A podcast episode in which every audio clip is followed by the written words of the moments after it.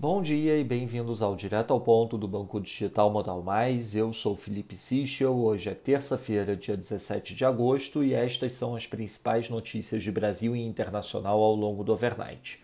Começando pelo Brasil, em relação à PEC dos precatórios, segundo valor, o governo já assinou a lideranças do Congresso que aceita incluir um bônus social como emenda ao texto original.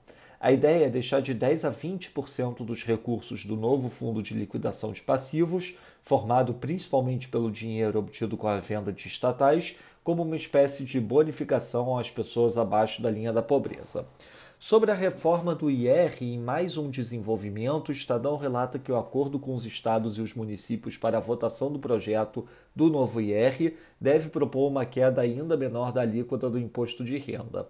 A proposta na mesa de negociação com o relator do projeto, o deputado Celso Sabino, prevê agora a queda da alíquota de 25% para 17,5%. A alíquota básica do IRPJ cairia pela metade, de 15% para 7,5%, mas seria mantida a alíquota adicional de 10% cobrada sobre a parcela do lucro que excede 20 mil no mês. Em relação ao Banco Central, o ministro Ricardo Lewandowski, relator da ação que julga a revisão da Lei de Autonomia do Banco Central no STF, encaminhou a pauta ao plenário da Corte para ser votada no dia 25 de agosto. O parecer a ser apresentado pelo STF deve ser favorável à manutenção da Lei de Autonomia.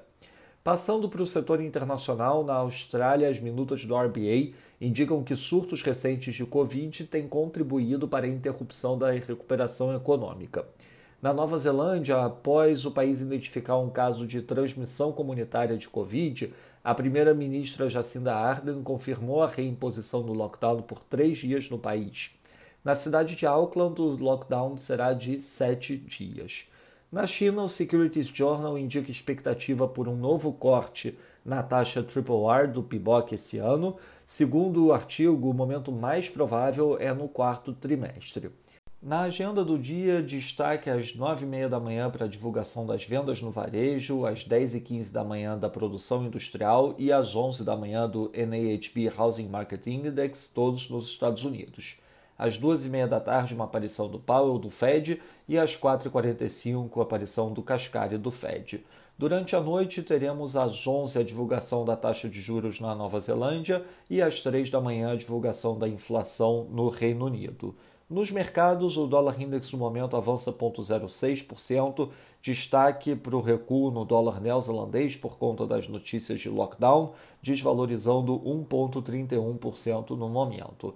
Nas moedas de países emergentes, o peso mexicano avança 0,06%, enquanto o rand sul-africano desvaloriza 0,26%.